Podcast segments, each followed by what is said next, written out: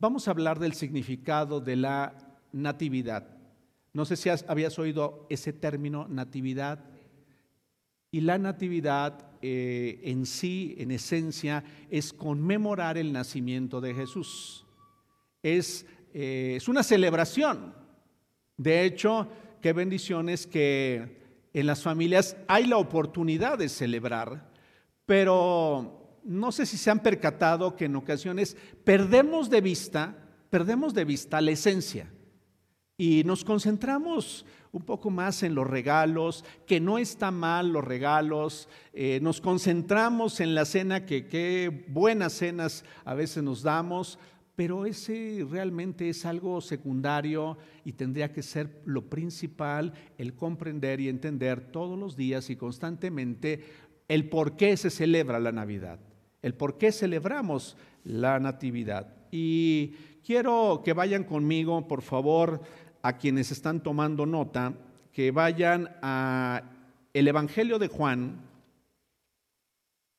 el Evangelio de Juan en el capítulo número uno, y vamos a leer, voy a leerles del verso 1 y ahí se va a proyectar en la, la pantalla. Les voy a leer eh, Evangelio de Juan en el capítulo número 1 y del verso 1 al verso 18, vamos a leer juntos, voy a leerles esta porción. Juan 1, del 1 al 18. En el principio la palabra existía. La palabra estaba con Dios y la palabra era Dios. El que es la palabra existía en el principio con Dios. Dios creó todas las cosas por medio de él, y nada fue creado sin él. La palabra le dio vida a todo lo creado, y su vida trajo luz a todos. La luz brilla en la oscuridad, y la oscuridad jamás podrá apagarla. Dios envió a un hombre llamado Juan el Bautista para que contara acerca de la luz, a fin de que todos creyeran por su testimonio. Juan no era la luz, era solo un testigo para hablar de la luz. Aquel que es la luz verdadera, quien da luz a todos, venía al mundo. Vino al, mismo mundo que él había creado, pero el mundo no lo reconoció. Vino a los de su propio pueblo y hasta ellos lo rechazaron. Pero a todos los que creyeron en él y lo recibieron, les dio el derecho de llegar a ser hijos de Dios. Ellos no nacen de, nuevo, eh, no mediante un nacimiento físico, ellos nacen de nuevo no mediante un nacimiento físico como resultado de la pasión o de la iniciativa humana, sino por medio de un nacimiento que proviene de Dios. Entonces la palabra se hizo hombre y vino a vivir entre nosotros. Estaba lleno de amor inagotable y fidelidad y hemos visto su gloria, la gloria del único Hijo del Padre. Juan dio testimonio de él cuando clamó a las multitudes. A él me refería yo cuando decía, alguien viene después de mí que es muy superior a mí porque existe desde mucho antes que yo. De su abundancia, todos hemos recibido una bendición inmerecida tras otra, pues la ley fue dada por Moisés, pero el amor inagotable de Dios y su fidelidad vinieron por medio de Jesucristo. Nadie ha visto jamás a Dios, pero el único que es Dios está íntimamente ligado al Padre. Él nos ha revelado a Dios. Qué preciosa porción de la escritura.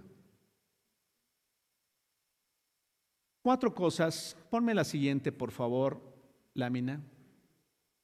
Cuatro cosas que quiero eh, ayudarte y que juntos entendamos cuatro cosas que son muy importantes.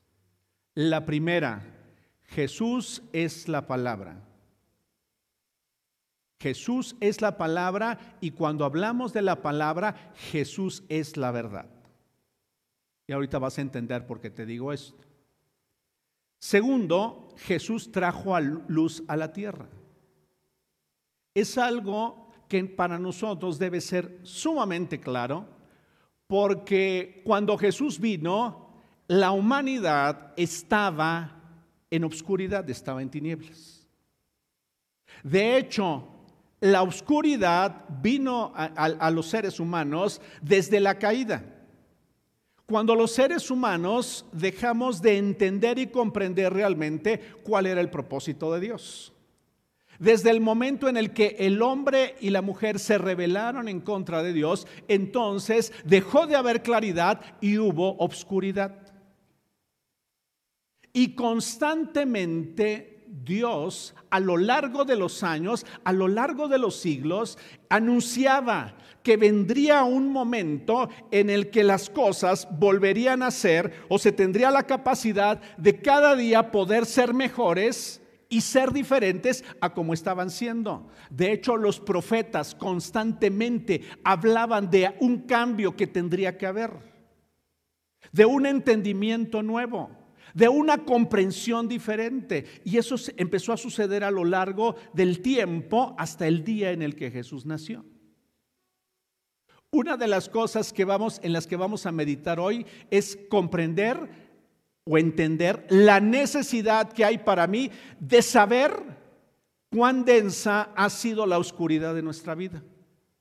De hecho, hoy te voy a hablar un poco de la oscuridad. ¿Se han percatado que muy poco se habla de la oscuridad? Y algo que es cierto es que Jesús es la luz. Pero para que para que nuestras vidas sean alumbradas por la verdad, entonces necesito comprender cuán densas han sido las tinieblas en mi vida. ¿Cuánta oscuridad ha habido en mí? Es algo que los seres humanos no hemos comprendido cuánta obscuridad hay en nosotros, de tal manera que no hemos, muchos hombres y mujeres no han aceptado la luz de Dios. Y déjenme decirles algo que les va a sorprender. Aún como creyentes, en ocasiones hay áreas de nuestra vida en las que todavía seguimos caminando en obscuridad. Y ahorita van a entender por qué para que haya una, un cambio realmente trascendente en áreas de nuestra vida que todavía no cambian, necesito comprender cuán densa ha sido la oscuridad en mi vida. Para entonces comprender y entender y aceptar la luz de Dios en mi vida. Algo que les puedo asegurar es que cuando la luz de Dios ha venido a un área de nuestra vida, la vida ha sido diferente. ¿Es cierto o no? O sea, cuando ha venido la luz de Dios a nuestra vida, entonces nuestro caminar ha sido diferente, nuestra forma de ver, ver la vida ha sido diferente, pero no en todas las áreas de nuestra vida ya ha sido clara esa luz. Por eso nos preguntamos, ¿pero por qué sigo en lo mismo? ¿Por qué, está, por qué repito lo mismo? ¿Por qué me sigo sintiendo igual? ¿Por qué esto es sigue trascendiendo en la vida de mi familia? ¿Por qué todavía en mi relación matrimonial hay cosas que todavía no funcionan? ¿Por qué todavía me sigo sintiendo insatisfecho? Ya soy un creyente en Dios, pero todavía me siento insatisfecho. Todavía no alcanzo a entender. ¿Por qué unas veces me siento muy animada y otras me siento muy desanimada? Y no hablo de momentos de crisis o situaciones adversas por las que todos pasamos, sino se vuelve una constante en nuestra vida, necesitamos comprender que tan densas han sido las tinieblas y la oscuridad para entonces aceptar la luz que hay, que hay en Jesús para nosotros. Jesús nos dio el derecho de ser hijos de Dios e hijas de Dios. Tú llegaste a ser o tú eres una hija de Dios por derecho. Pero eso costó y costó mucho. Yo creo que es algo que debemos tener muy claro y debía ser pues muy sencillo de comprender que para ser hijos se tuvo que pagar un precio muy alto. Para llegar a ser hijos tuvo que pagar un precio muy alto, muy alto y Jesús nos ha revelado al Padre. Entonces, cuatro cosas que vamos a entender de este pasaje. Número uno, Jesús es la palabra. Jesús ha traído luz a nuestra vida. Jesús nos ha dado el derecho de ser hijos de Dios. y Jesús nos ha revelado al Padre. Fíjate bien, al Padre no se le conoce solamente por escuchar mensajes o conferencias, sino al Padre se le conoce por la revelación que viene a nuestro corazón por medio de Jesús actuando en nuestra vida. O sea, no es una cuestión de cuánto he escuchado, sino más bien cuánto he entendido. Y cuánto he entendido y he puesto en práctica en mi vida. Cuando una persona ha, entendido y ha comprendido quién es Dios a través de Jesús, entonces está en la posibilidad más fácilmente de obedecer. Y es, es un paso, es, ¿cuántos saben que ese es un paso muy difícil? Ya lo entendí, pero ahora tengo que hacerlo. ¿Y cuántas veces, habiendo entendido, no hemos hecho nada? Pero cuando estamos hablando de la natividad, estamos hablando realmente de, la, de estos cuatro aspectos que fueron señalados por Juan. Muy bien, vamos al primer aspecto rápidamente para quienes están tomando nota. Jesús es la palabra. Y cuando hablamos de la palabra, hablamos de la verdad. Por medio de la verdad y por medio de su palabra le dio vida a todo. Y dice Juan 10:10, el propósito del ladrón es robar y matar y destruir. Mi propósito es, darles una vida plena y abundante. La verdad puede dar vida a lo que pudiera estar muerto en nosotros. Eh, fíjense bien, hay personas en las que para muchas estaba muerta la esperanza de cambiar. Sin embargo, Él está dispuesto a ofrecernos vida. Hay para quienes estaba muerta la posibilidad de amar. Y sin embargo en Jesús tenemos la posibilidad de amar genuinamente, sin condiciones. Eh, para algunos podría estar, eh, pudieran estar, fíjense bien lo que les voy a decir, para algunos pudieran haber estado muertos los padres producto de sus actos. ¿Estás escuchando? No, yo no quiero saber nada de ellos. No, pero es que nada más fueron los que te dieron el origen. Y si los desprecio, yo tengo un problema. Y no que, valor, no que yo eh, omita lo, lo mal que hicieron en algunos casos, sino más bien yo no tengo ningún derecho a juzgarles. Y lo que tendré que hacer es reconciliarme. Entonces es la vida de Jesús, su palabra que es verdad, trae vida a nosotros. Fíjense bien. Y entonces reaviva ese sentimiento para poder llegar a ese perdón que las personas necesitamos. ¿Estás comprendiendo? Hay personas que he conocido en el cristianismo que aunque caminan en el cristianismo siguen despreciando a sus padres. No sé si les parece un poco fuerte esto. Pero es que hicieron, es que dijeron, es que así, ¿sí? Es que nunca vieron por mí. Eso es verdad. Eso es verdad. Pero el que tiene el problema soy yo. Y el que tiene muerta esa relación soy yo. Y el que necesita perdonar soy yo. Porque si no perdono, entonces estaré haciendo muy probablemente lo mismo que hicieron conmigo. ¿Sí estás comprendiendo? Yo estaré juzgando cuando tendría que extender perdón. Y entonces, ¿pero por qué hiciste esto? ¿Por qué dejaste de hacer esto? ¿Por qué no hiciste aquello? No, es que esa no es mi tarea. Mi tarea es hacer lo que hoy me corresponde. Y cuando viene la verdad, cuando viene su palabra a mi vida, entonces ya no tengo escapatoria, ya no tengo camino por, cual zafar, por el cual irme. ¿Sí estás entendiendo un poco? ¿A qué te hablo? ¿Que Él trajo vida? Por medio de su palabra. Aquello que estaba muerto, fíjense bien, en muchos de los hombres y mujeres antes de conocer a Dios estaba muerto el propósito de Él en nuestra vida. Sin sentido. Sin sentido. Pero qué diferente es cuando la vida de Dios llega a nuestra vida por medio de su palabra. Entonces ese propósito despierta. Porque la palabra lo que trae es vida. Fíjate bien, inclusive en ocasiones muerta nuestra pasión para hacer bien a otros. Qué bendición.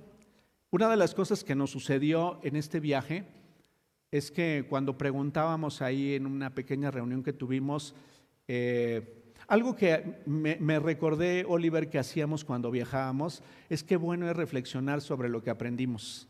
Y esa dinámica la volvimos a hacer y algunos dijeron, se despertó en mí algo que estaba ahí, algo, algo que en ocasiones solamente me preocupo, nos preocupamos por nosotros mismos. ¿Se han dado cuenta de eso? Que en ocasiones solamente estamos pensando en nosotros.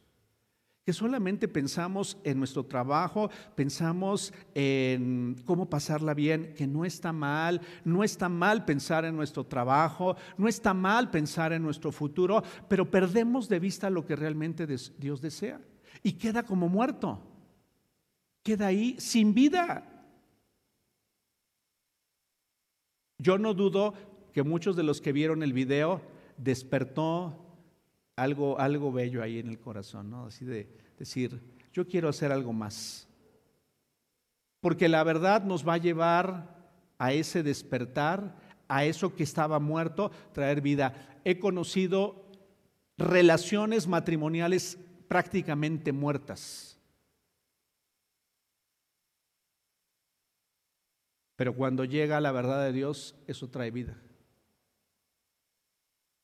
¿Es cierto o no? He visto a personas querer salvar su matrimonio, pero yo he dicho, el matrimonio no se salva, se salvan las personas. Las personas son las que nos salvamos y cuando las personas, cuando la vida de Dios viene a nosotros, entonces estamos capacitados para dar vida a esa relación. ¿Estás entendiendo? Relaciones entre padres e hijos muertas.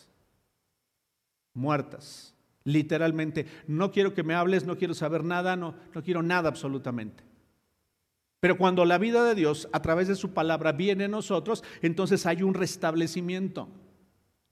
La, Navidad y el nacimiento de Jesús no tiene que ver solamente con eh, esferas y con árboles, que qué padre que los ponemos, no tiene que ver con cenas necesariamente, sino tiene que ver con una comprensión clara y real en nuestra vida de qué fue lo que Jesús vino a hacer.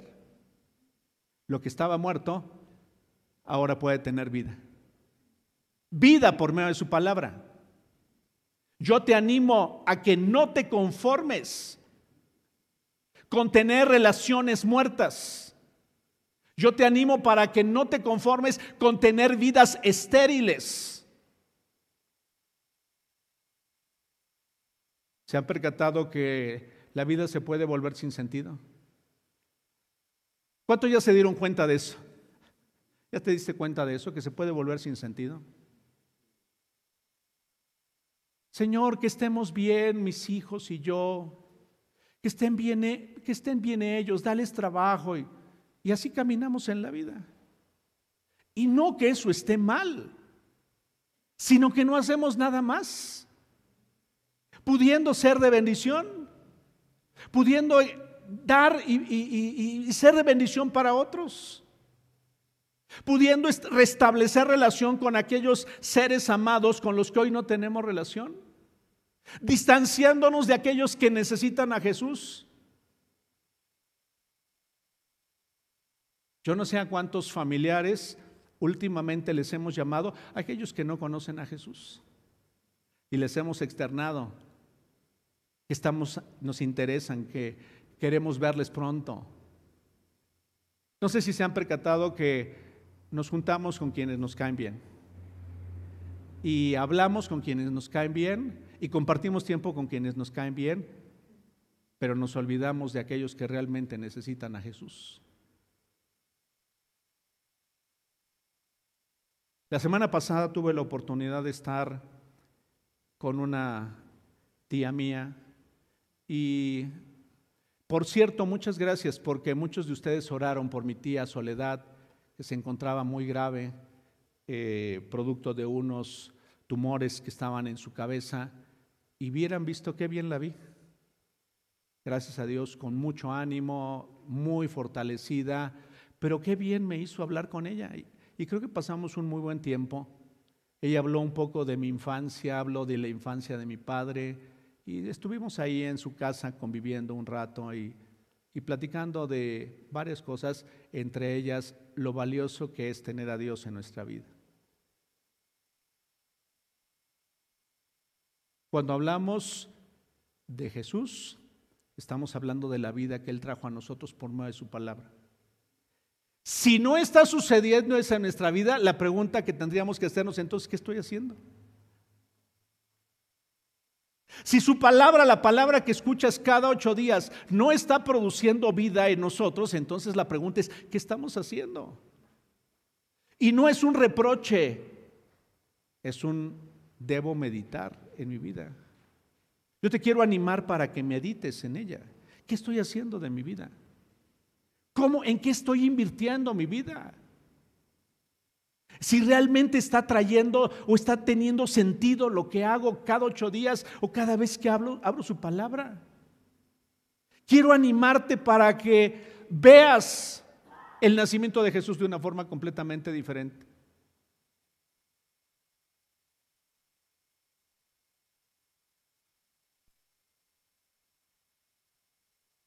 Fíjate lo que dice Juan 8:32, un verso que tú y yo conocemos muy bien.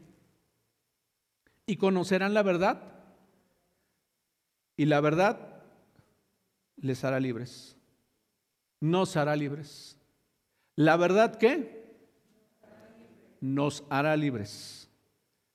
Muchas gracias por su entusiasmo. Creo que están muy entusiasmados.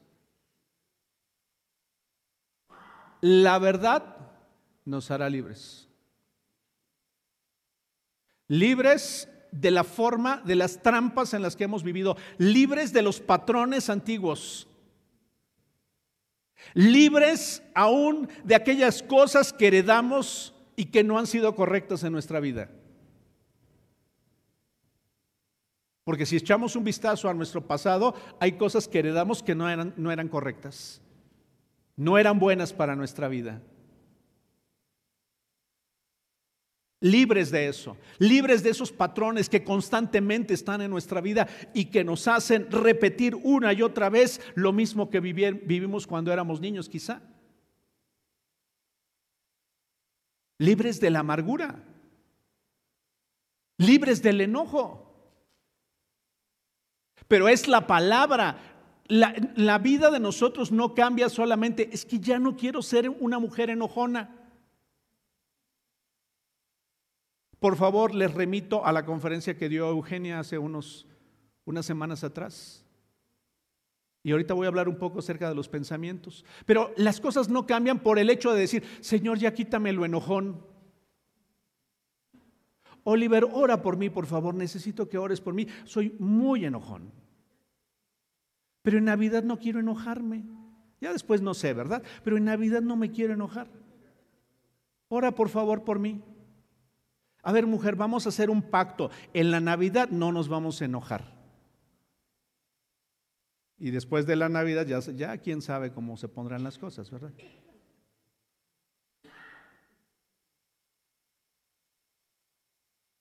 Libres del enojo. Pero es por la palabra que está siendo carne en nuestra vida, que está siendo revelada a nosotros y la estamos poniendo por obra. Y le remití a, esa conferencia porque la medida en la que cambia nuestra forma de pensar, cambiará nuestra forma de actuar. Eso es lo que dice la escritura. Si cambia tu manera de pensar, cambiará tu forma de actuar. Si no cambia mi forma de pensar, seguiré en lo mismo. Aunque ore y diga, Dios, cámbiame, cámbiame, cámbiame, cámbiame, por favor, cámbiame. No, hay una parte que me toca a mí. Y conocerás la verdad y la verdad te hará libre, libre para todo lo que está por delante de nosotros. Fíjense bien, solamente al conocer la verdad estaremos en la capacidad de entender el verdadero desastre en el que nuestra vida vivía. Déjenme decirles algo. El primer paso en nuestra vida Y de hecho, durante el próximo año quiero estar hablando constantemente de eso y quienes vamos a estar aquí predicando, te vamos a estar hablando de eso. Es necesario comprender que hubo un día en el que le dijimos, Señor, te acepto como mi Señor y Salvador. Eso es muy importante que haya sucedido. Porque si no, entonces no he dado el primer paso. Pero una vez que lo doy, tengo un pasado. ¿Cuántos están de acuerdo conmigo? Tengo una forma en la que he hecho las cosas.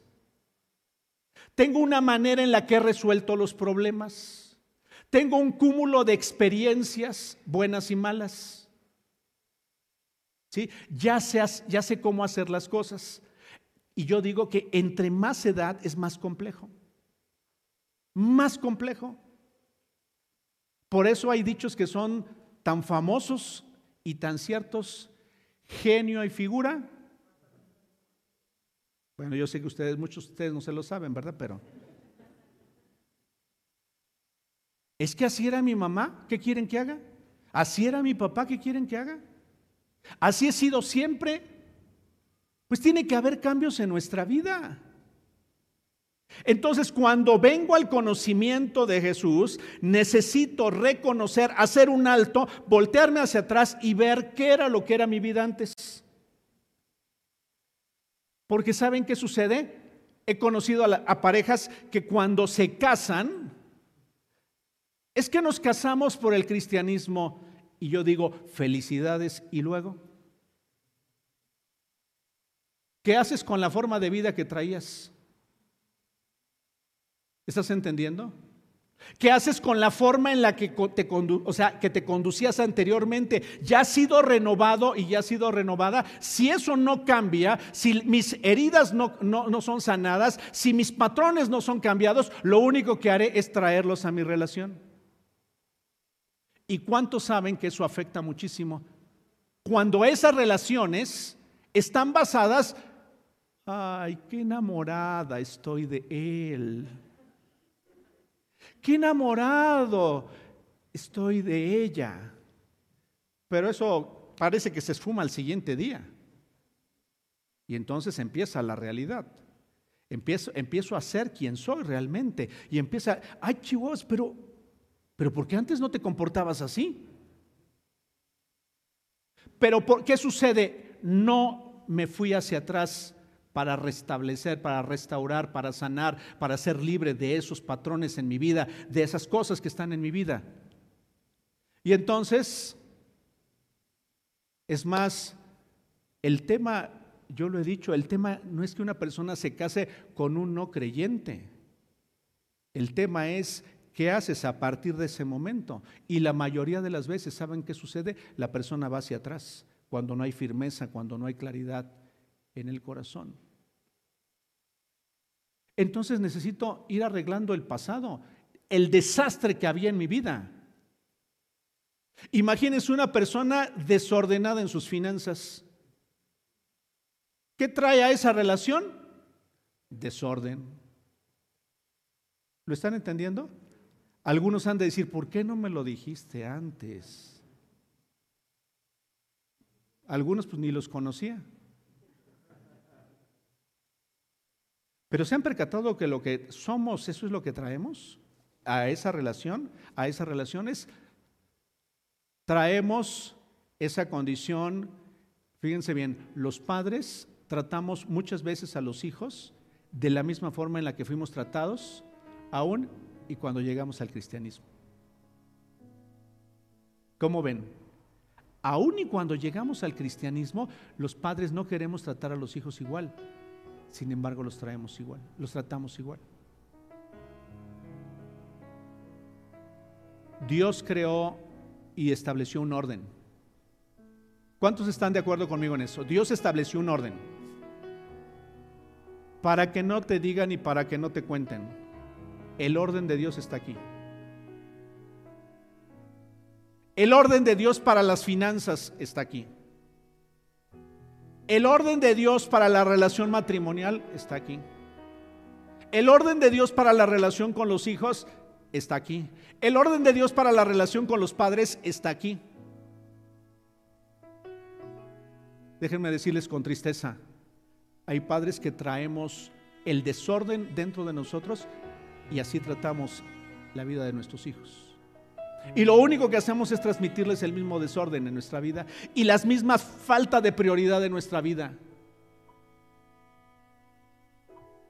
Porque lo importante no era Dios para mí.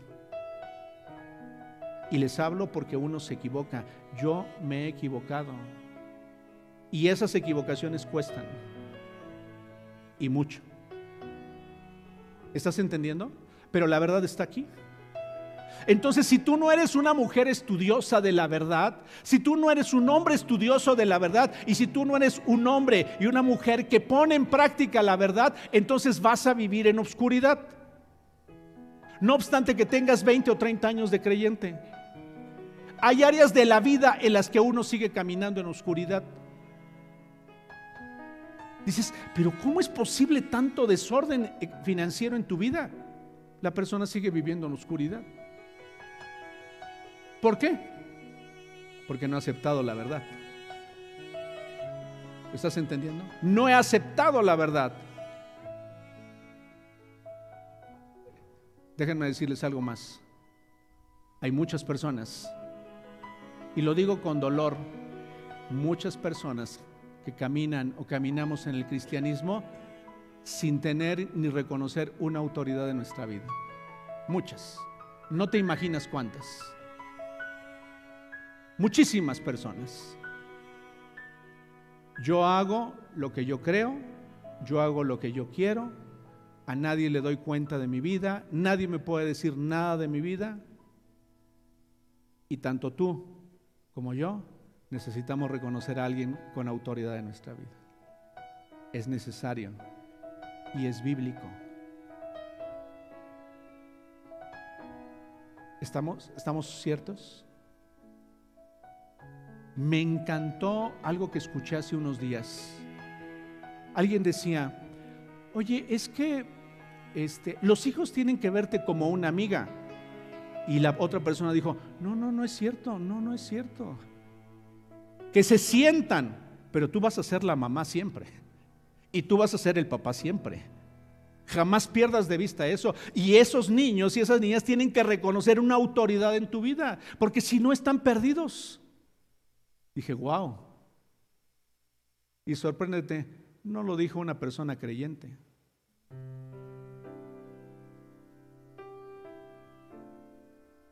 No sabes de cuántas cosas me ha librado Dios por reconocer autoridad de otros en mi vida.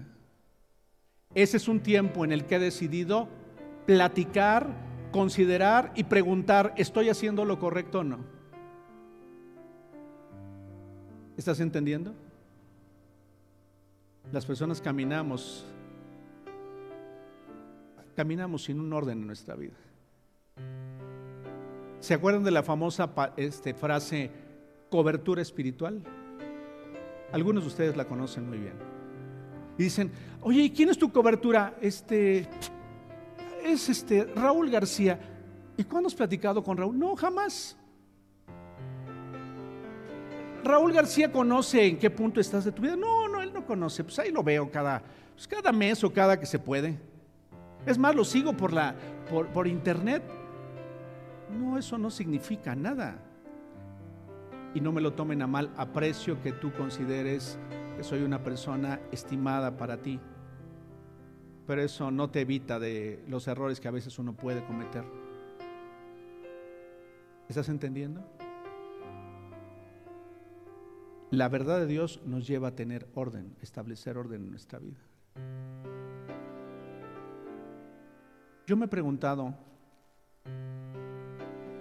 y bueno, he meditado, ¿qué pensarías de Raúl si esta mañana tú hubieras llegado y estuvieras cerrado aquí?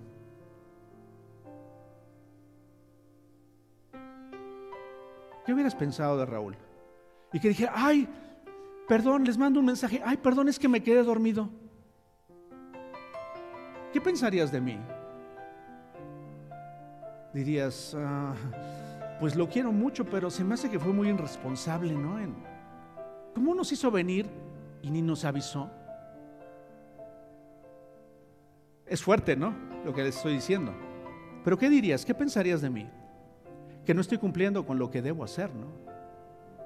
¿No? Ustedes piensan que sí es, es correcto, ¿no? O sea, nos cruzaría por la mente, pues, ¿qué le pasó?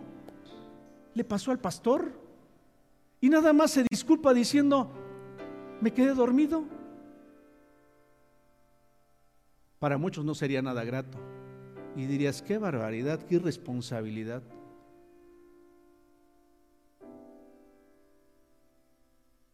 Yo espero que esto te enseñe algunas cosas y te haga pensar en otras.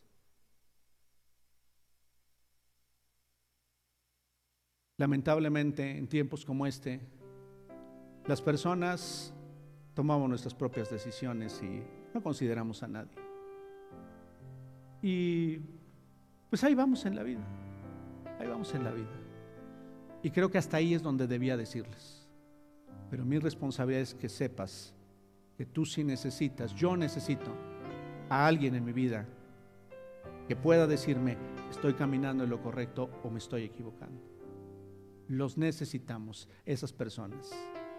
Yo lo necesito en mi vida y para tu información, sí lo estoy haciendo. Esa es una bendición para ti. ¿Me estás escuchando? Esa es una bendición para ti, que yo tenga a alguien a quien considere en mi vida. Regálenme una sonrisa, por favor. Aunque no se las vea, nada más les voy a, les voy a ver sus ojitos que brillan. Jesús trajo luz. Jesús trajo luz a la tierra en general. La vida de Jesús trajo luz. Algo que es muy importante entender es que Jesús trajo luz en donde había, para que ahí donde había oscuridad, se pudiera ver con claridad. Y algo que ya había dicho es que es necesario reconocer que en áreas de nuestra vida hemos caminado en tinieblas. ¿Cuántos de ustedes han caminado en una, ahora sí que en una noche oscura? ¿Has caminado en una noche oscura? ¿Y cómo vas? A ciegas, ¿no? Así como que... Así no vas, así vas. Y de repente una piedra y te pegas.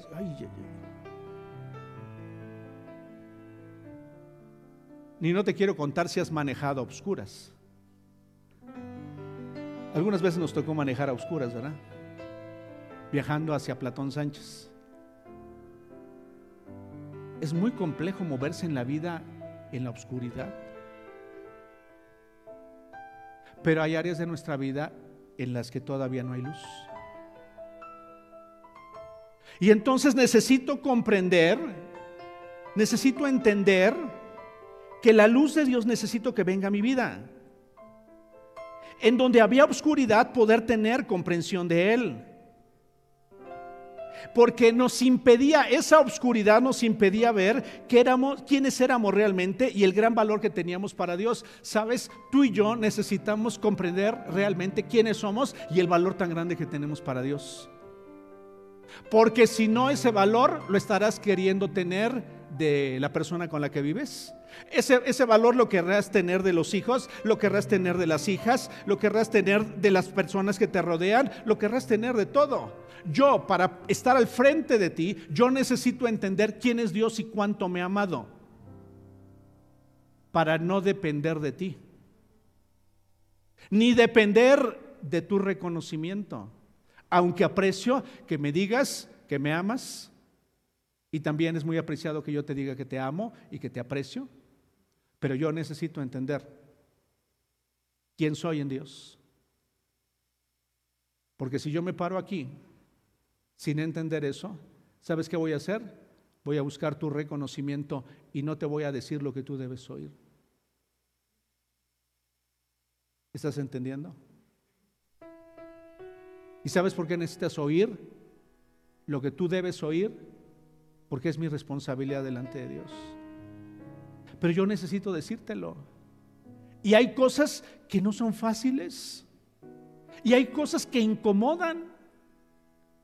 Es más, te tengo una noticia. En las próximas semanas es necesario que seamos incomodados. ¿Estás entendiendo?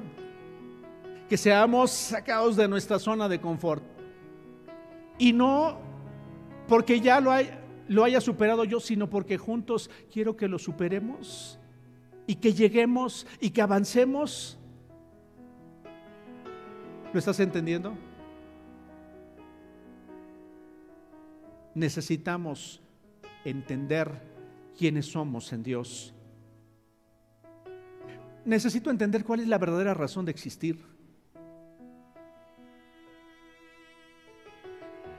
Por como a veces llego a ver la vida de las personas, creo que a veces no, no hemos alcanzado a entender para qué existimos realmente. Y yo estoy esforzándome para entender el por qué existo y por qué Dios me da más oportunidades. Y tú las necesitas también.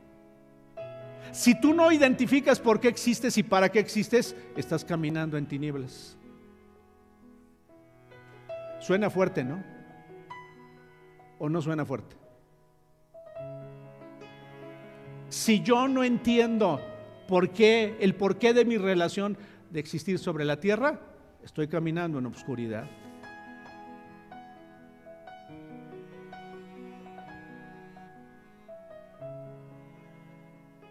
Si no es, si no está la luz de Jesús en mi vida, me tropezaré con lo mismo que me he tropezado siempre. Eso fue algo que compartió Eugenia. Me golpearé con la misma piedra. Me lastimaré de la misma forma y no solo eso, sino que lastimaré la vida de otros. Porque estoy caminando en obscuridad. Oliver, ayúdame por favor para caminar porque no sé ni por dónde voy. No, tú tienes que entender. Tienes que comprender que Jesús vino para traer luz a nuestra vida y a esas áreas de nuestra vida en donde lo necesitamos. Ya es tiempo de dejar la infancia espiritual y es necesario crecer. ¿Y sabes qué trae implícita la responsabilidad? El crecer trae responsabilidad. Saben, a veces veo que la vida de los cristianos, a veces de nuestros, nosotros como creyentes, puede ser como los adolescentes. Hoy quiero, mañana no quiero. Hoy estoy contento, mañana me enojo. Hoy me gusta esto, mañana ya no me gusta. Eh, hoy quiero tener libertad, pero esa libertad tiene consigo una responsabilidad. Déjenme decirles algo que he sentido muy fuerte en mi corazón. Cada uno de ustedes son responsables de sus hermanos en Cristo. Eunice y Daniel son responsables de Isauro y María Luisa, de sus hermanos en Cristo. Y ustedes, María Luisa, Isauro, eres responsable de Cesario. Y Rosy es responsable. Y así cada uno de nosotros. ¿Estás entendiendo? Esa es la madurez.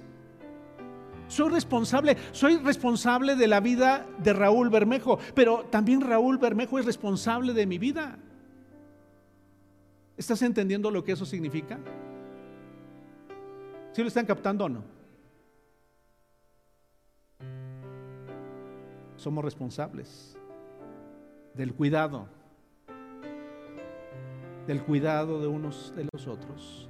Porque cuando la luz de Dios viene a nuestra vida, dejamos de caminar en obscuridad. Por eso es tan, tan extraordinario bendecir a otros. Porque se abre un panorama de luz increíble. Y lo que vemos es que ya no nos vemos a nosotros mismos. Y además vemos cuántas cosas nos ha dado Dios.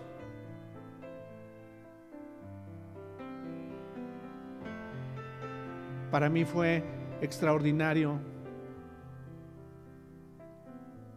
que nuestra nieta estuviera ahí viendo y conviviendo y, pasando sus propias luchas ya, enfrentándose a sus propias adversidades, porque ella quería regresarse al minuto, al siguiente minuto en el que ya habíamos llegado a ese lugar. Pero ya estábamos ahí. ¿Estás entendiendo? La luz La luz trae algo nuevo a nuestra vida. Por eso cuando hay luz en nuestro entendimiento, las cosas cambian. Mi vida cambió el día en el que supe que yo estaba en los planes de Dios. Siempre me había sentido, porque así había sido mi infancia, una persona rechazada. Porque no sabía quién era. Pero cuando esa luz vino a mi vida, fue diferente.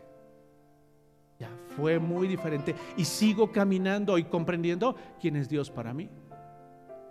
Tú necesitas entenderlo. Por eso es necesaria la luz de Jesús en nuestra vida. En esas áreas de nuestra vida en donde se, necesita orden, en donde se necesita disciplina, en donde se necesita comprensión. ¿Estás entendiendo? La luz de Jesús. Aquí está la luz de Jesús. ¿Quién quiere la luz de Jesús? Ahí está, ahí la tienes contigo. Ahí la tienes contigo. La cargas. Ahí está la, lees. Seguramente hay quienes tienen cinco o seis versiones de la Biblia, pero el tema no es cuántas versiones tengo, sino cuánta luz esta verdad ha arrojado a mi vida. ¿Sí? Yo espero que te haya quedado claro que somos responsables los unos de los otros. Hace unos días me dijo alguien, he estado orando por varios de los miembros de, Vida y Propósito. Que qué bendición, qué bendición. Es que hay quien está orando por ti y por mí. Y qué bendición es que tú también ores por los demás. Qué bendición es que ores por las personas que aún no conocen a Jesús y que son parte del círculo más cercano de tu vida. Qué bendición. Qué bendición es que nos alegremos con los que se alegran y también lloremos con los que lloran.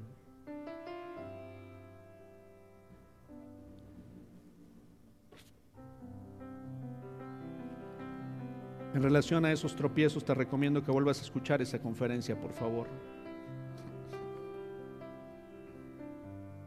Hay algo que también vino a mi corazón. Eh, Dentro de unos días voy a convocarlos a todos, a todos los que han sido o están siendo en este tiempo miembros de vida y propósito. Eh, hagan de cuenta que en estos meses ha venido más claridad sobre lo que debo hacer. Me ha costado trabajo porque hay cosas en las que me resistía un poco. Pero dentro de unos días, una semana, los voy a convocar para que un sábado todos estemos conectados. Todos. Y les digamos la forma nueva en la que vamos a estar trabajando juntos para el Señor. En cómo vamos a estar organizados. ¿Qué vamos a hacer? ¿Quiénes son responsables y de qué somos responsables? Es algo que nunca he hecho. Es algo que nunca hemos hecho como congregación. Y gracias a Dios hoy tenemos los medios que nos van a permitir hacerlo, porque es necesario establecer orden en lo que estamos haciendo. Los papás de los niños y de los adolescentes que están en vida y propósito van a tener un apoyo para formar a esos niños y a esas niñas y esas jovencitas en el camino de Dios me he dado cuenta y en este viaje que hicimos fue muy claro para mí que debemos invertir en los niños, en las niñas y en las nuevas generaciones que vienen. Pero saben, los papás, los papás necesitamos invertir. Los papás necesitamos comprender, los papás necesitamos entender y los padres van a ser quienes van a instruir a sus hijos en su casa.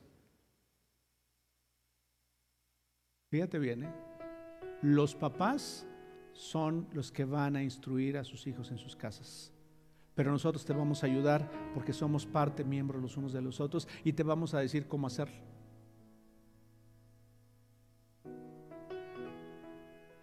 Rosy eh, coronel, convive mucho tiempo con la comunidad judía y no me dejará mentir. Hay muchas cosas, como todos los niños, complejos, y, pero esos niños han sido formados en algo. ¿Es cierto o no, Rosy? En, en su creencia acerca de Dios y en las promesas de Dios. Y esos niños van a crecer y se van a convertir en hombres y mujeres. Ellos van a creer las promesas de Dios.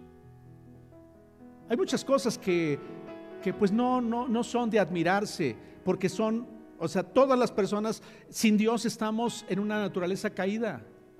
Pero algo que es de admirar en esa cultura y en ese grupo de personas, de ese pueblo de Dios, porque son el pueblo de Dios, es que ellos crecen diciéndole a los hijos, este es Dios. Y mira, esta es la promesa, ¿eh? Y de esa promesa te vas a agarrar. ¿Y sabes qué hacen cuando ellos crecen? Se agarran de la promesa. Y dices, wow, Qué increíble. Y los ves haciendo una y otra vez y otra vez y otra vez lo que les fue enseñado. Nosotros somos hijos de Dios. Eso es lo que dijo Jesús, ¿no? Jesús vino a darnos el derecho de ser hijos de Dios. Entonces necesitamos formar hijos de Dios. Hijas de Dios. Y esas no se forman por escuchar una clase cada ocho días durante 15, 15 minutos y después jugar. Requiere de una dedicación todos los días. Requiere de un ejemplo todos los días. Requiere de un entendimiento todos los días. Requiere de amarlos, de disciplinarles, de enseñarles muchas cosas a lo largo de una semana. De que esos padres muestren realmente quién es Dios. Pero esa es la luz que trajo Jesús. No me he salido del tema. Es la luz de Jesús.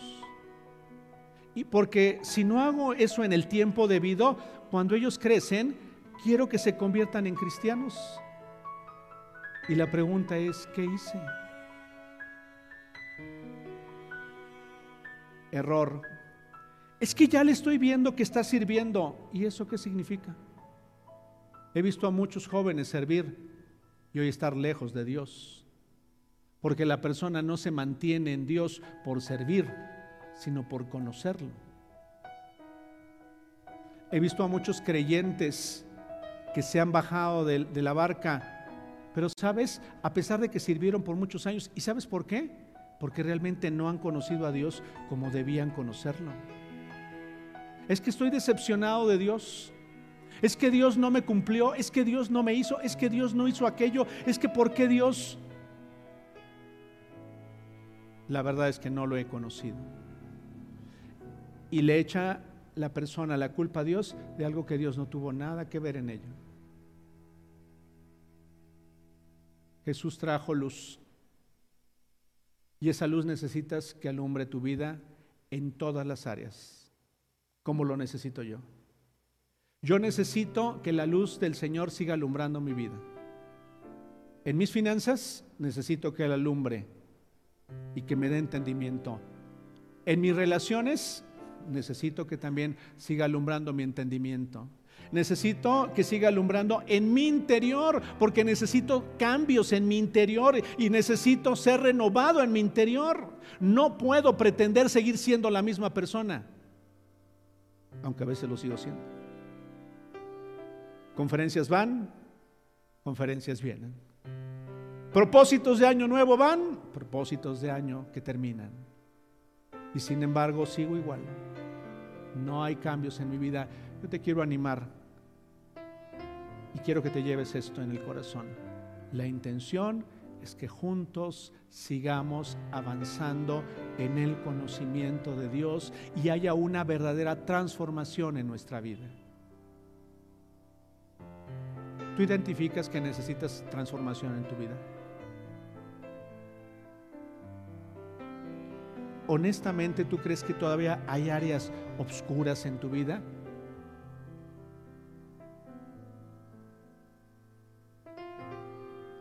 Vuelvo a preguntar esto. ¿Tú crees que todavía hay áreas en las que necesitas la luz de Jesús en tu vida? Dice el canto, déjala brillar.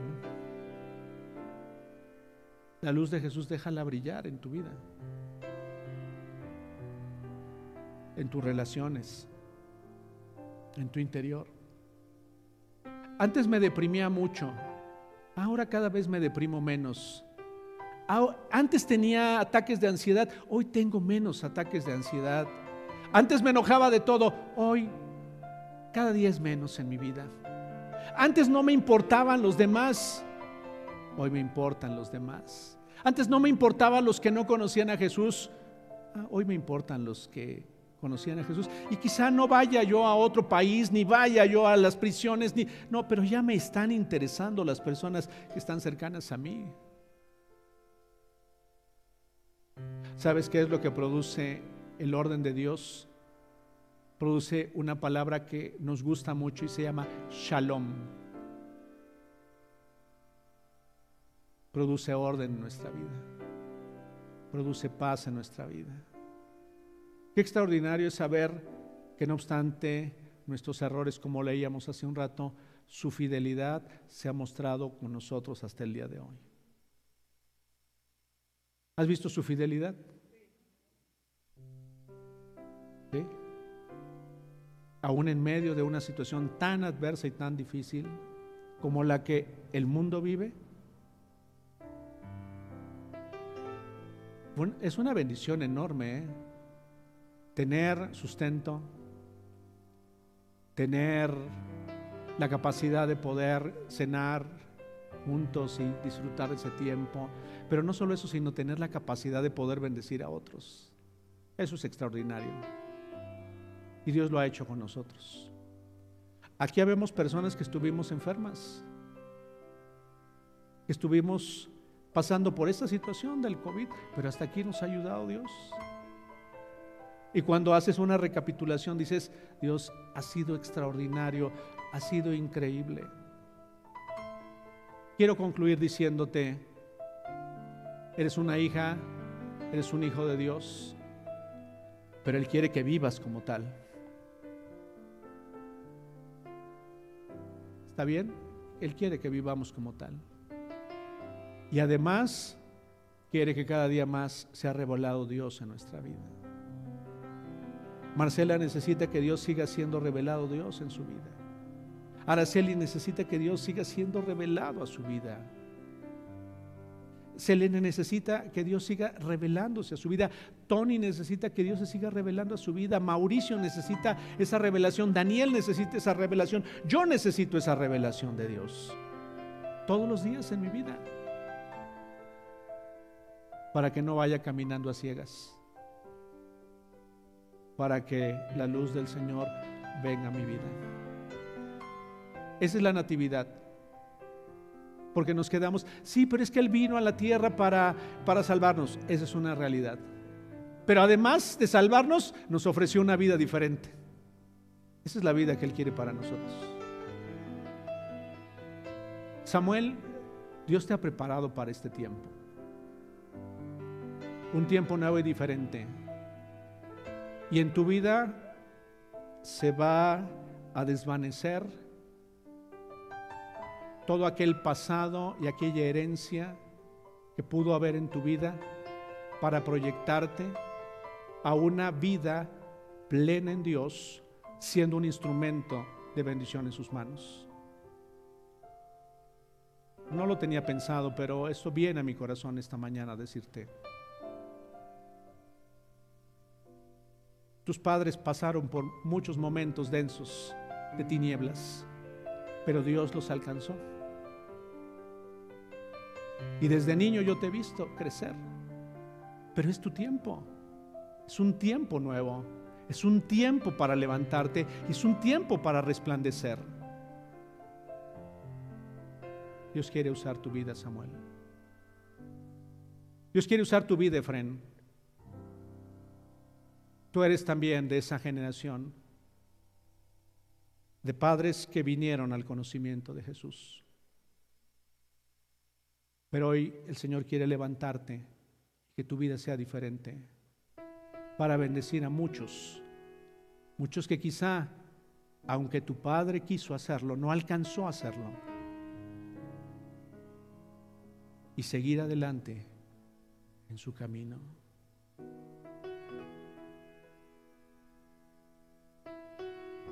Nati, quizá tú no entiendas esto hoy. Sí. Clarisa, perdón. Me vino el nombre de tu hermana, Clarisa. Dios va a revelarse a tu vida. Dios va a mostrarte su amor de una forma especial. Te va a mostrar lo valiosa que eres para Él y el significado que tienes para Él. Estaremos orando para que Dios traiga a tu vida todo lo que tú necesitas y que en esta etapa de tu vida tú puedas conocerlo, así como lo ha conocido tu mamá.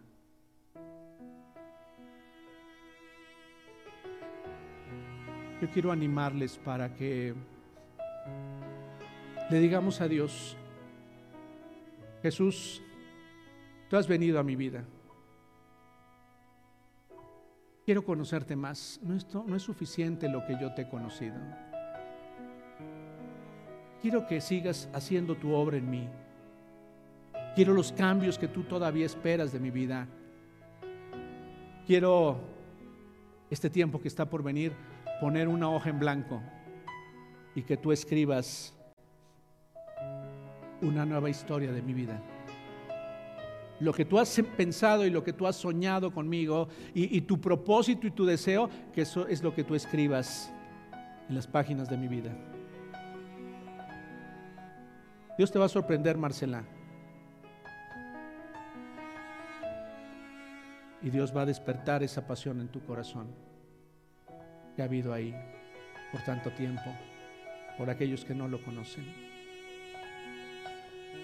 aún por las personas cercanas y que más amas en tu vida. Dios usándote como un instrumento de bendición para traer consuelo, pero no solo eso, sino traer luz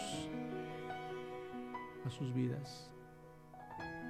Una página en la que Dios sigue escribiendo nuestra historia, pero que la veamos con toda expectativa y decir, Dios, aquí está mi vida. ¿Qué quieres hacer de ella? Porque estoy dispuesto a que tú sigas escribiendo tu historia, tu propósito en mi vida. ¿Está bien? Te animo para que ahí cierres tus ojos en donde estás. Si estás en casa, si estás escuchando esta, este mensaje,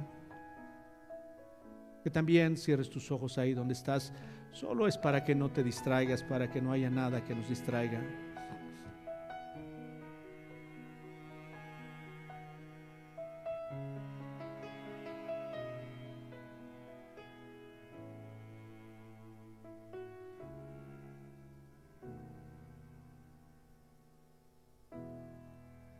Tú conoces cuánta oscuridad hay en el pasado de mi vida.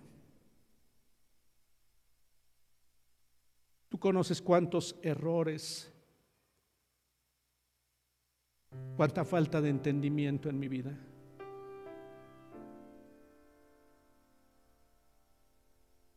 Tú conoces qué densas fueron las tinieblas en mis padres, pero qué bendiciones que tu luz llegó a ellos. Qué bendiciones que hoy puedo darme cuenta de la luz que quieres traer a mi vida, de la luz que quieres traer a mis relaciones, de la luz que quieres traer a mi servicio a ti. Qué bendición es comprender que nuestra vida no se ha terminado y que nuestra historia aún no concluye sino que tienes planes para nosotros. Tienes planes para cada uno de nosotros. Anhelamos ser como una hoja en blanco en la que se sigue escribiendo tu historia, tus planes, tus deseos y tus propósitos para nosotros.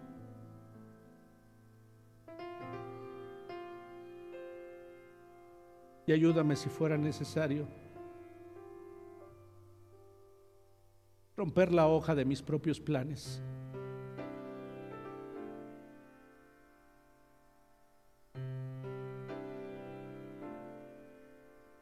romper la hoja de mis propios de mis propias aspiraciones que quizá tracé sin ti. Porque queremos hacer tu voluntad y no la nuestra. Queremos hacer tu voluntad y no la nuestra. A quienes somos padres, ayúdanos para que tu luz venga a nuestra vida. Te ruego por cada padre que está aquí, sin importar la edad que tengan los hijos o las hijas. Que la luz tuya brille en nuestras vidas. Que ahí donde hubo tinieblas, donde hubo una densa oscuridad, tu luz brille. Tu luz brille, la luz de tu palabra brille en nosotros. Queremos renunciar a la forma de vida pasada y queremos ser conscientes que tú quieres transformarnos y cambiarnos. Que la forma en la que aprendimos en muchos casos no fue la correcta y que sin querer hemos lastimado y dañado a nuestros seres amados. Yo te pido que la relación matrimonial de quienes escuchan este mensaje, que se disipen las tinieblas en nuestra vida, que se disipe la oscuridad de nuestra vida y que tu luz brille en nosotros. Que tu luz brille en nosotros. Sin importar los años que tengamos, de relación matrimonial. Que tu luz brille, Señor, aún para las parejas jóvenes. Que tu luz brille, Señor, para quienes ya tenemos más tiempo, más edad, y que no nos conformemos, sino que nuestra vida se reavive la relación y haya luz en medio de nosotros y vida a través de tu palabra. Que haya luz en nuestras relaciones como hermanos y hermanas en Cristo. Que realmente haya un interés genuino los unos por los otros. Que seas tú ayudándonos a apreciarnos, a valorarnos. Te lo ruego en el nombre de Jesús. En el nombre de Jesús. Gracias Gracias por lo que ha sucedido entre nosotros y estoy seguro seguirá sucediendo. Te pido que traigas luz a mi entendimiento y claridad a mi corazón en mi relación con el rebaño que es tuyo, con las ovejas que son tuyas y que me has dado esta responsabilidad. Ayúdame para que haya luz en mí en mi entendimiento, en mi comprensión y que haya sabiduría para lo que tú quieres hacer con nosotros en este tiempo como vida y propósito. Y lo que quieres hacer en mi vida y a través de ella. Te lo ruego en el nombre de Jesús. En el nombre de Jesús. Yo hoy, Padre, bendigo la vida de cada una de tus hijas, cada uno de tus hijos. Padre, declaro sobre sus vidas una bendición sobreabundante, Señor, producto de nuestra obediencia a ti. Te lo pido en el nombre de Jesús. Que tu cuidado, que tu protección, que tu vida esté en nosotros, Señor, y que estos días de reposo, de descanso que muchos, Señor, tendremos, sean tiempos para meditar en ti que no sean tiempos que tomemos a la ligera, sino pensemos en ti, en lo que tú quieres hacer con nosotros en este nuevo periodo, en este nuevo año que se avecina para nosotros. Gracias. Gracias porque hasta aquí nos has ayudado, porque has extendido tu gracia y tu misericordia sobre cada una de tus hijas y de tus hijos. Y te pido que siga siendo así en la vida de todos nosotros. En el nombre de Jesús te doy muchas gracias. Amén.